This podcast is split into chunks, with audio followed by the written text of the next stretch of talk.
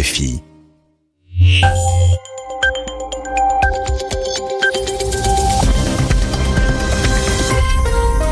Vous écoutez RFI les 20h temps universel, 21h à Paris. Céline Pellarin. Vous écoutez votre journal en français facile. Merci et bienvenue avec moi ce soir pour vous le présenter. Zéphirin Quadio. Bonsoir Zéphirin. Bonsoir Céline, bonsoir à tous. Le premier ministre israélien est visé par une enquête pour corruption et la police franchit un cap. Elle recommande de le mettre en examen. De son côté, Benjamin Netanyahou nie être coupable et ne veut pas démissionner. Nous serons en direct de Jérusalem dans une minute. 88 milliards de dollars, c'est ce que devrait coûter la reconstruction de l'Irak après trois ans de guerre contre les djihadistes du groupe État islamique.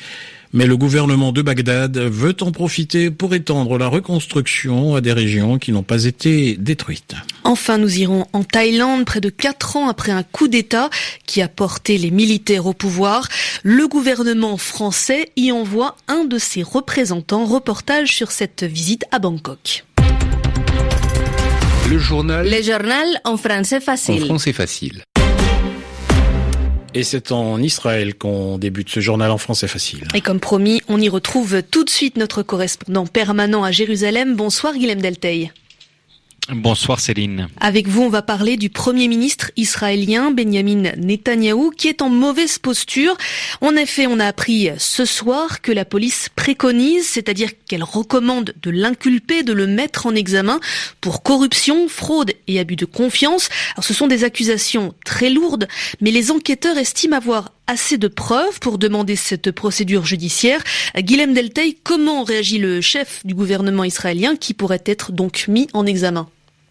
Eh bien, Céline, c'est le scénario le plus problématique qui se pose à Benjamin Netanyahou, car c'est finalement dans les deux enquêtes le visant que la police estime avoir obtenu assez d'éléments pour recommander sa mise en examen. Il n'était pas certain qu'elle en ait assez dans les deux dossiers. Et bien finalement, dans les deux cas, elle préconise de retenir trois chefs d'accusation lourds, vous le disiez, corruption, fraude et abus de confiance. Dans le premier dossier, les enquêteurs estiment que le chef du gouvernement a bien accepté des cadeaux indus de la part de deux riches hommes d'affaires. Il est question de cigares et de bouteilles de champagne, notamment pour des sommes de plusieurs dizaines de milliers d'euros au moins. Dans le second, aux yeux de la police, toujours, Benjamin Netanyahou a bien essayé de négocier avec le propriétaire du principal journal israélien une couverture médiatique plus favorable. Ces conclusions-là ont été transmises au procureur général. C'est lui qui est le seul capable de décider d'une éventuelle mise en examen du chef de gouvernement. Alors depuis le début de ces enquêtes, eh bien Benjamin Netanyahou n'a eu de cesse d'affirmer qu'il n'avait rien fait de répréhensible. Il l'a redit ce mardi soir dans une allocution télévisée en direct depuis sa résidence. Il souligne que plus de la moitié des conclusions de la police ne sont pas suivies par le procureur et il a affirmé qu'il continuerait à diriger le gouvernement et que la législature irait jusqu'à son terme. Merci Guilhem Delteil, vous étiez en direct de Jérusalem et on continuera évidemment de suivre cette affaire sur RFI. Le journal en français facile. Nous vous en parlions ici même hier. La conférence internationale pour la reconstruction de l'Irak se tient en ce moment au Koweït mais les besoins du pays sont énormes et les investisseurs ne sont pas forcément très motivés. Effectivement, le gouvernement irakien estime qu'après trois ans de guerre contre le groupe État islamique, le pays a besoin de 88 milliards de dollars.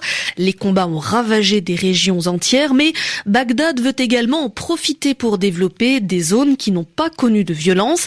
Et pour ces projets, le gouvernement compte sur les entreprises privées.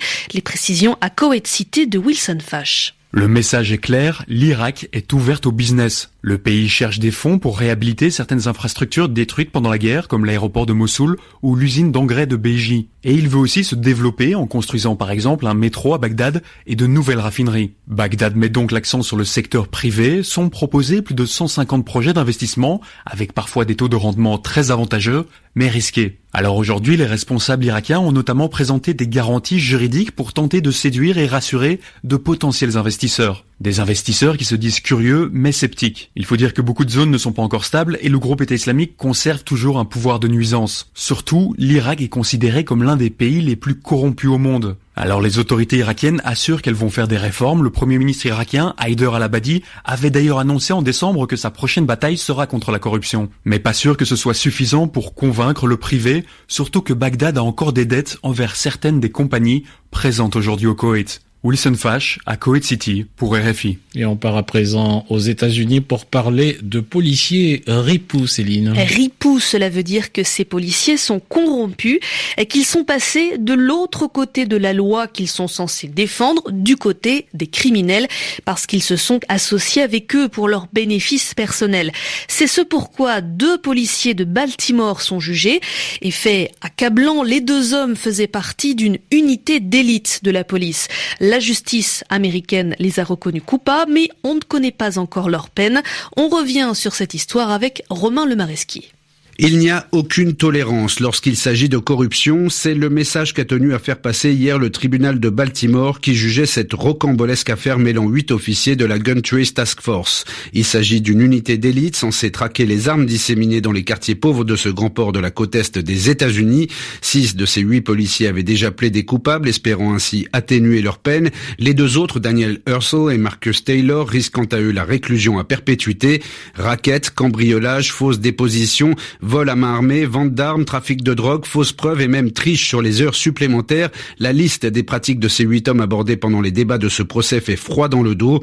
Des policiers qui misaient sur le fait que leurs victimes, très souvent des dealers issus majoritairement de la minorité afro-américaine, n'oseraient pas porter plainte. Une affaire qui vient ternir encore plus la réputation de Baltimore, une ville qui arrive au second rang national en 2017 en matière d'homicide, avec 343 meurtres, derrière Saint-Louis mais devant Chicago. Une affaire qui risque de laisser des traces selon de nombreux experts, dans une ville dont la population ne fait pratiquement plus confiance à sa police. Un récit signé Romain Le Maresquier. Parlons à présent de la Thaïlande. C'est dans ce pays qu'un représentant de l'État français est actuellement en visite. Il s'agit de Jean-Baptiste Lemoine. Il est secrétaire d'État aux affaires étrangères.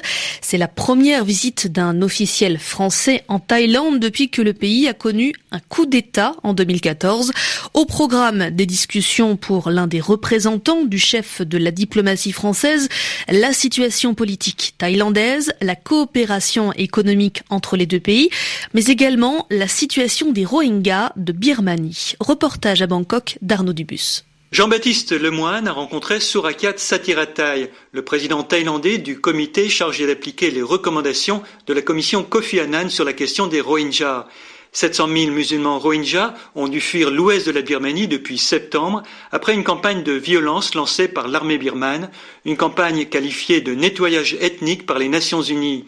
À Bangkok, Jean-Baptiste Lemoine a réitéré la position de la France en termes très clairs sur ce drame humanitaire. Euh, le message que nous avons délivré est très clair. Euh, nous souhaitions euh, que l'engagement international demeure fort. il y a d'ailleurs aujourd'hui même une réunion aux Nations Unies qui se tient sur le, sujet et que on ne saurait tolérer la négation de droits de l'homme euh, et, de droits de communauté. La France reste vraiment euh, pleinement mobilisée. Jean-Yves Le Drian a eu l'occasion de s'entretenir avec euh, Aung San Suu Kyi. Et donc il faut, à cet égard, utiliser tous les canaux. Parmi ces canaux, la Thaïlande, qui maintient un dialogue régulier sur cette question avec Aung San Suu Kyi, leader de facto du gouvernement birman. Jean-Baptiste Lemoyne a aussi évoqué la possibilité au niveau de l'Union européenne de sanctions ciblées contre certains responsables birmans directement impliqués dans les violations des droits humains des Rohingyas. Arnaud Dubus, Bangkok, RFI. La justice britannique a une nouvelle fois refusé ce mardi de lever le mandat d'arrêt visant Julian Assange. Le fondateur de Wikileaks ne pourra donc pas sortir libre de cette ambassade d'Équateur à Londres où il est réfugié depuis bientôt six ans sans pouvoir en sortir. Il a trois mois pour faire appel de cette décision.